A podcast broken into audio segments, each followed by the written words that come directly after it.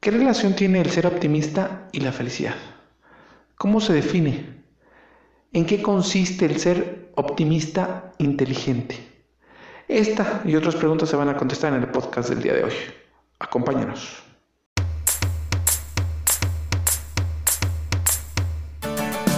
Bienvenido al podcast 100 ideas para aprender a ser feliz. Para alcanzar el bienestar en tu vida debes de formarte, debes de estudiar. Esto es, debes de aprender a ser feliz. Es por ello que en este podcast te facilitamos el contacto con la información relacionada con este concepto, para que logres alcanzar lo que todos deseamos, la felicidad. Ya sea estoicismo, filosofía, psicología, vamos a analizar diversa información que nos permite desarrollar 100 ideas que si las aplicas incrementará tu bienestar. Soy Alejandro Garfias, máster en administración con especialidad en negocios y psicólogo de profesión. Y quiero, si me lo permites, acompañarte en este tu camino a la plenitud.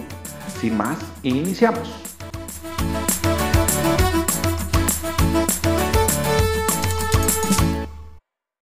Pues qué gusto me da que me acompañes en esta nueva entrega. Hoy vamos a estar hablando sobre el optimismo, sobre qué relación tiene el optimismo y la felicidad la definición y sobre el optimismo inteligente. Vamos a ahondar cómo eh, el optimismo y la felicidad están muy relacionadas tanto que cuando los estudiosos en la materia definen la felicidad, visualizan a una persona optimista. ¿Por qué? Porque como lo hemos visto, todo es subjetivo. Entonces, una persona que es optimista y que por lo tanto es feliz, manipula la situación en la que está para solamente sacar lo positivo de lo negativo. Sacan lo bueno de la vida, reciben solamente lo bueno de la vida y dejan de lado lo negativo. Esto es, lo desprecian. Ponen atención en lo que quieren que crezca, que es lo positivo, y olvidan lo negativo, entonces se quedan solamente con cosas buenas. Con relación a la definición, vamos a ver dos aspectos importantes. Primero, que tienden siempre a, esto es, de manera sistemática, no les cuesta trabajo ver lo positivo de las cosas. Y dos, que la interpretación que ellos hacen de los problemas es que son pasajeros y controlables. Y esto les da mucha confianza porque saben que van a poder afrontar ellos esa situación. Y por tercer, y por tercer punto vamos a ver la, el optimismo inteligente. Estas personas no son crédulas, no niegan el problema, saben que hay algo que por ahí no les gusta, pero más sin embargo ellos no son flojos, aunque esperan lo mejor, desarrollan estrategias protectoras para que enfrenten esa situación de la mejor manera. Obviamente estas personas prefieren que no pase, pero tienen la seguridad de que si pasa, podrán afrontarlo porque ya tienen estrategias para. Y comprenden que de nada les sirve pensar de manera negativa, al contrario, les va a restar fuerzas. Esto es lo que vamos a ver a continuación, pero vamos a andar más en cada uno de estos temas. Entonces, sin más preámbulo, demos paso a nuestra primera pregunta de investigación, que es qué relación tiene el optimismo con la felicidad.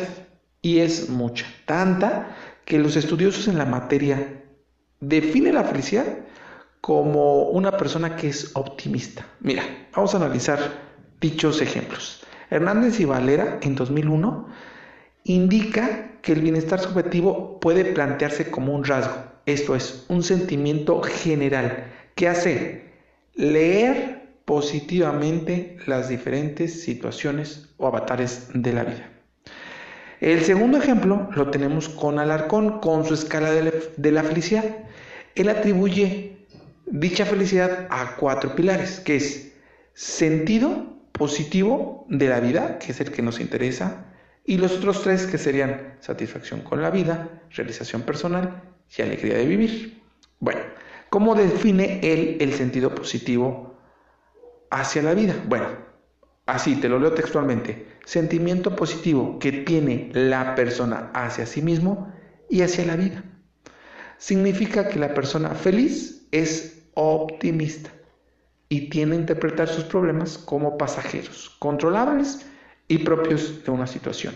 Y añade que una persona feliz no es pesimista. Tercer ejemplo, Diner, en 1984, define el bienestar subjetivo como la evaluación consciente que las personas hacen de manera global y positiva sobre su vida en un momento particular. Último ejemplo, Beethoven, en 2005, define la felicidad como la apreciación global positiva de la vida en conjunto o de un todo o de un área en específica, que pueden ser familia, amigos, trabajo o escuela. ¿Nos damos cuenta? Cómo la definición de la felicidad se relaciona mucho con el ser optimista. Es momento de explicar nuestra segunda pregunta de investigación, que es el optimismo, cómo se define. Pero antes, permíteme tantito. Vamos a recordar algo importante. Todo es subjetivo. Recordemos una prueba que se hacía con un vaso que estaba medio lleno o medio vacío. Todo dependía de cómo se viera. Entonces, esto nos ayuda a decir que a veces lo único real de la realidad es mi realidad. Dependiendo del enfoque que yo le dé a las cosas, es lo que para mí se va a significar. Esto lo que nos permite es manipular las situaciones negativas. Una persona optimista lo manipula a su favor y no, es no en su contra. Hace que su mente trabaje como su amiga y no como su enemiga. ¿Cómo lo hace? Bueno, cuando le pasa algo malo, dice, bueno, no es tan malo porque gracias a esto pude aprender esto. O gracias a esto negativo que me pasó, tuve que hacer esto para superarlo y eso me ayudó a crecer. En pocas palabras, ven lo positivo de lo negativo. Entonces, como están manipulando esa situación, eso es lo que les da la felicidad, porque en todo momento reciben algo bueno de la vida. Cosa muy contraria a una persona negativa, que está percibiendo o recibiendo cosas malas de la vida. Así él lo ve. Porque no logra recuperar lo positivo de la situación negativa. Pasemos ahora sí a nuestra tercera pregunta de investigación, que es el optimismo inteligente. Bueno, existen dos clases de optimistas, el absoluto incondicional y el optimista inteligente. Mira, el primero es una forma de escape patológico que lo desventajoso de esto es que ocasiona pérdida de tiempo para la persona, porque no lleva a cabo estrategias protectoras que le permiten afrontar la situación de la mejor manera. A diferencia de este, el optimista inteligente es objetivo, ve de manera realista la situación y entonces se prepara, aprovecha el tiempo y tiene un plan B para salir de la situación de manera más airosa.